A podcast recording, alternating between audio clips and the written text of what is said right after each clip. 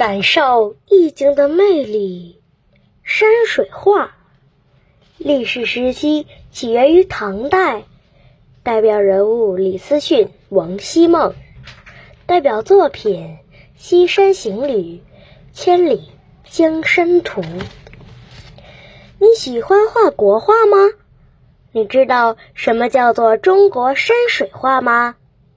山水画，顾名思义呀，就是以。山川自然景观为主要的描写对象。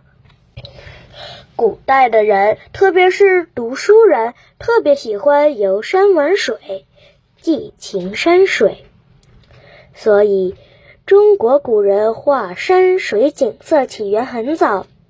可是，大部分人物画的是陪衬，山水很少独立出来。唐朝中期后。山水画开始受到了重视，画法也变得各种各样。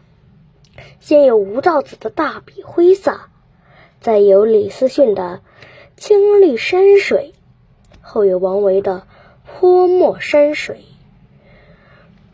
中国山水画至此终于注定了一定的基础。李思训是唐代的画家，曾任命为右武威大将军。画画时运笔巧妙，鸟兽草木无所不能。他的儿子李昭道的山水画得到父亲的真传，人们称他们为大李将军和小李将军。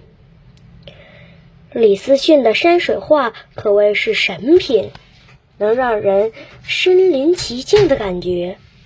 宋代大文豪苏轼看到李思训画的《长江绝岛图》后，曾作诗云：“山苍苍，水茫茫，大姑小姑江中央。”有一次，唐玄宗要李思训。在大同殿的墙壁上绘画，看过画后，玄宗对他说：“我昨夜从壁画里听到了流水声，你这可真是通神之佳手啊！”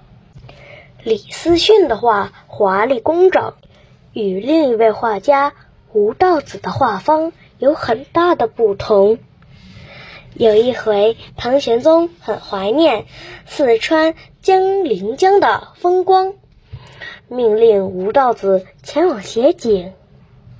吴道子回来后，凭借着记忆，几天之内就把嘉陵江水徽酒创作完成。李思训面对相同的题材，却整整花了三个月才完成。当两人作品同时展现时，玄宗赞叹不已。李思训数月之功，吾道悬一日之计，结集奇妙也。